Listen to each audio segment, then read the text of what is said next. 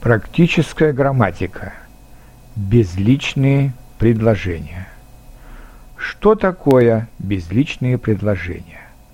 Безличными называют предложения, где нет и не может быть подлежащего, существительного в именительном падеже. Безличные предложения описывают состояние человека или природы.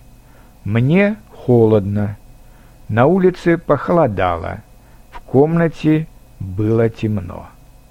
Очень часто в безличных предложениях используют дательный падеж.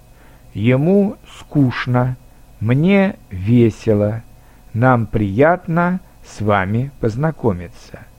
Но возможно использование винительного падежа, а также сочетание существительного с предлогом. Меня тошнит, ее знобит – из окна дует, на улице шумно. Иногда возможно составить как безличное, так и личное, то есть с подлежащим предложение, но при этом существует определенная смысловая разница между ними. В личных предложениях обычно понятна причина такого состояния или желания человека, а в безличных предложениях причина неизвестна или непонятна. Сравните. Я хочу отдохнуть, потому что устал. Мне хочется отдохнуть, сам не знаю почему. Я не хочу есть, потому что недавно пообедал. Мне не хочется есть, не знаю почему или причина не так важна. Важно само состояние. Безличными предложениями являются предложения со словами «нет», «не было», «не будет». В этих предложениях обычно используют родительный падеж. «У меня нет времени», «У него не было денег», «У нас не будет возможности завтра сделать это». Вместо слов «нет», «не было», «не будет» могут использоваться глаголы «не хватает», «не осталось», «не оказалось», «не существует». Например, «У меня не хватает времени». Такого слова не существует. В больнице не оказалось нужных лекарств. У нас не осталось денег.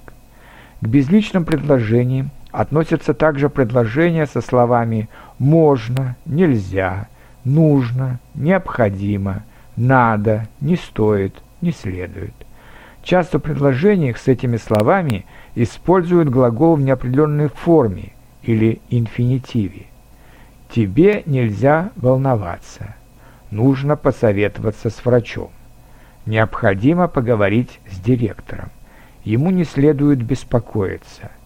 И, наконец, к безличным предложениям относятся предложения с отрицательными местоимениями и наречиями, как «некого», «нечего», «не о чем», «некогда», «некуда», с ударением на первом слоге. Они обычно используются с инфинитивом. «Мне не о чем рассказывать», некому жаловаться, ему некуда пойти. А теперь послушайте и почитайте еще примеры с безличными предложениями. Мне было очень смешно. Ей хочется быть с нами. Ему было обидно. Нам интересно будет поговорить об этом предмете. Я не знаю почему, но меня тошнит. На улицах морозно. Ей всегда холодно, мне не было скучно. На улице быстро потемнело. Завтра занятий не будет. У нее не хватает терпения. Вам нужно больше заниматься. Не стоит говорить об этом.